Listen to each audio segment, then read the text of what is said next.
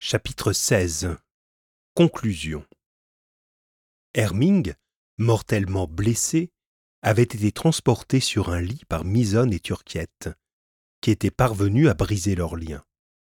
Ce misérable râlait déjà, et les deux marins s'occupèrent de Pierre Nouquet, dont la blessure n'offrit heureusement pas de gravité. Mais un plus grand malheur devait frapper Louis Cornbutte. Son père ne donnait plus aucun signe de vie. Était-il mort, avec l'anxiété de voir son fils livré à ses ennemis? Avait-il succombé avant cette terrible scène? On ne sait. Mais le pauvre vieux marin, brisé par la maladie, avait cessé de vivre. À ce coup inattendu, Louis Cornbutte et Marie tombèrent dans un désespoir profond. Puis ils s'agenouillèrent près du lit et pleurèrent en priant pour l'âme de Jean Cornbutte. Pénélan, Misonne et Turquiette les laissèrent seuls dans cette chambre et remontèrent sur le pont. Les cadavres des trois ours furent tirés à l'avant. Pénélan résolut de garder leur fourrure, qui devait être d'une grande utilité. Mais il ne pensa pas un seul moment à manger leur chair. D'ailleurs, le nombre des hommes à nourrir était bien diminué maintenant. Les cadavres d'André Vasling, d'Opic et de Jockey, jetés dans une fosse creusée sur la côte, furent bientôt rejoints par celui d'Herming. Le Norvégien mourut dans la nuit, sans repentir ni remords, l'écume de la rage à la bouche. Les trois marins réparèrent la tente, qui, crevée en plusieurs endroits, laissait la neige tomber sur le pont. La température était excessivement froide et dura ainsi jusqu'au retour du soleil, qui ne reparut au-dessus de l'horizon que le 8 janvier. Jean Cornbutte fut enseveli sur cette côte. Il avait quitté son pays pour retrouver son fils, et il était venu mourir sous ce climat affreux.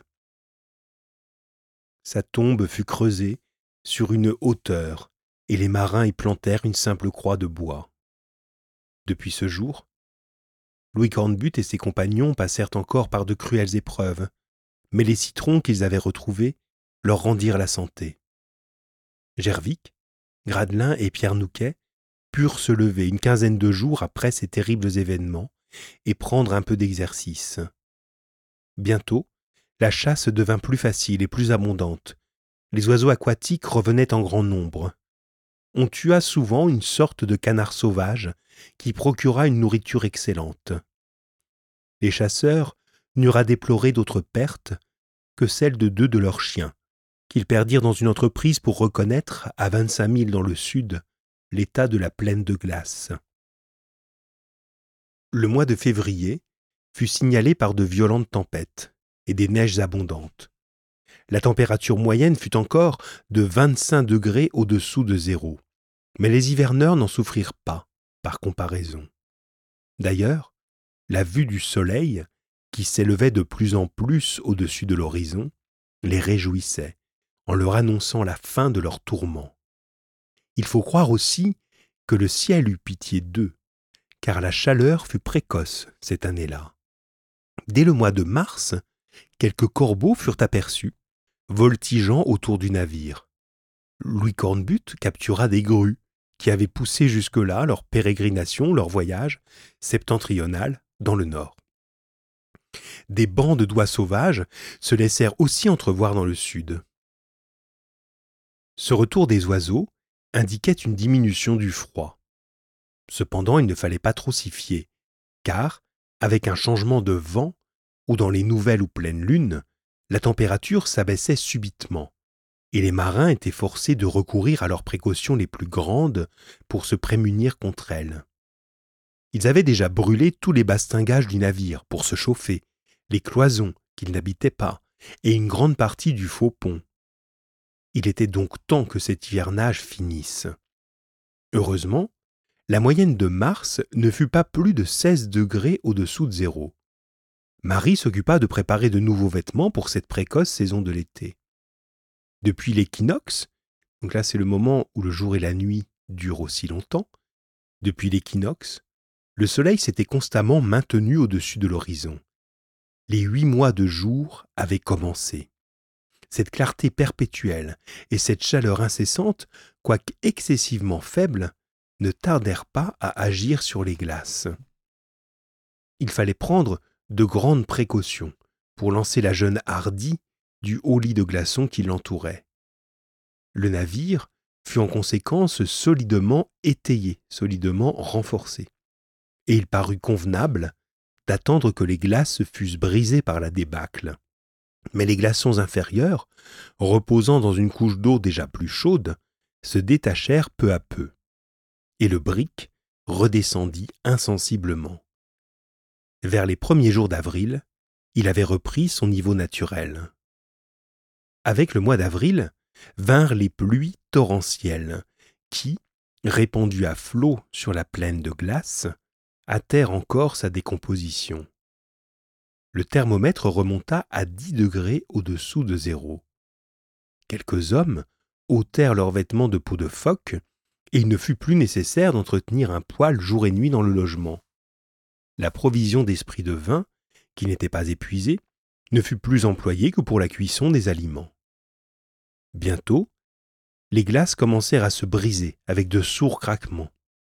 Les crevasses se formaient avec une grande rapidité, et il devenait imprudent de s'avancer sur la plaine sans un bâton pour sonder les passages, car des fissures serpentaient çà et là. Il arriva même que plusieurs marins tombèrent dans l'eau, mais ils en furent quittes pour un bain encore un peu froid. Les phoques revinrent à cette époque, et on leur donna souvent la chasse, leur graisse devant être utilisée. La santé de tous demeurait excellente. Le temps était rempli par les préparatifs de départ et par les chasses. Louis Cornbutte allait souvent étudier les passes, et d'après la configuration de la côte méridionale, de la côte sud, il résolut de tenter le passage plus au sud. Déjà, la débâcle, hein, c'est le dégel, s'était produite dans différents endroits, où quelques glaçons flottants se dirigeaient vers la haute mer. Le 25 avril, le navire fut mis en état. Les voiles, tirées de leur étui, étaient dans un parfait état de conservation. Ce fut une joie véritable pour les marins de les voir se balancer au souffle du vent. Le navire tressaillit, car il avait retrouvé sa ligne de flottaison. Et quoiqu'il ne pût pas encore bouger, il reposait cependant dans son élément naturel. Au mois de mai, le dégel se fit rapidement. La neige qui couvrait le rivage fondait de tous côtés et formait une boue épaisse qui rendait la côte presque inabordable. De petites bruyères, ce sont des fleurs, roses et pâles, se montraient timidement à travers les restes de neige et semblaient sourire à ce peu de chaleur. Le thermomètre remonta enfin au-dessus de zéro. À vingt milles du navire, au sud, les glaçons complètement détachés voguaient alors vers l'océan Atlantique. Bien que la mer ne fût pas entièrement libre autour du navire, il s'établissait des passes, c'est-à-dire des passages, dont Louis Cornbutte voulait profiter. Le 21 mai, après une dernière visite au tombeau de son père, Louis Cornbutte abandonna enfin la baie d'hivernage. Le cœur de ces braves marins se remplit en même temps de joie et de tristesse, car on ne quitte pas sans regret les lieux où l'on a vu mourir un ami. Le vent soufflait du nord et favorisait le départ du brick. Souvent, il fut arrêté par des bancs de glace que l'on dut couper à la scie. Souvent, des glaçons se dressèrent devant lui, et il fallut employer la mine pour les faire sauter. Pendant un mois encore, la navigation fut pleine de dangers, qui mirent souvent le navire à deux doigts de sa perte. Mais l'équipage était hardi, courageux, et accoutumé à ces périlleuses manœuvres. Pénélan, Pierre Nouquet, Turquiette, Fidèle, Misonne faisaient à eux seuls l'ouvrage de dix matelots, et Marie avait des sourires de reconnaissance pour chacun. La jeune hardie fut enfin délivrée des glaces à la hauteur de l'île Jean Mayen. Vers le 25 juin, le brick rencontra des navires qui se rendaient dans le nord pour la pêche des phoques et de la baleine. Il avait mis près d'un mois à sortir de la mer polaire. Le 16 août, La jeune Hardy se trouvait en vue de Dunkerque. Elle avait été signalée par la vigie, et toute la population du port accourut sur la jetée. Les marins du brick tombèrent bientôt dans les bras de leurs amis. Le vieux curé reçut Louis Cornbutte et Marie sur son cœur, et des deux messes qu'il dit les deux jours suivants. La première fut pour le repos de l'âme de Jean Cornbutte, et la seconde pour bénir les deux fiancés, unis depuis si longtemps par le malheur. Fin.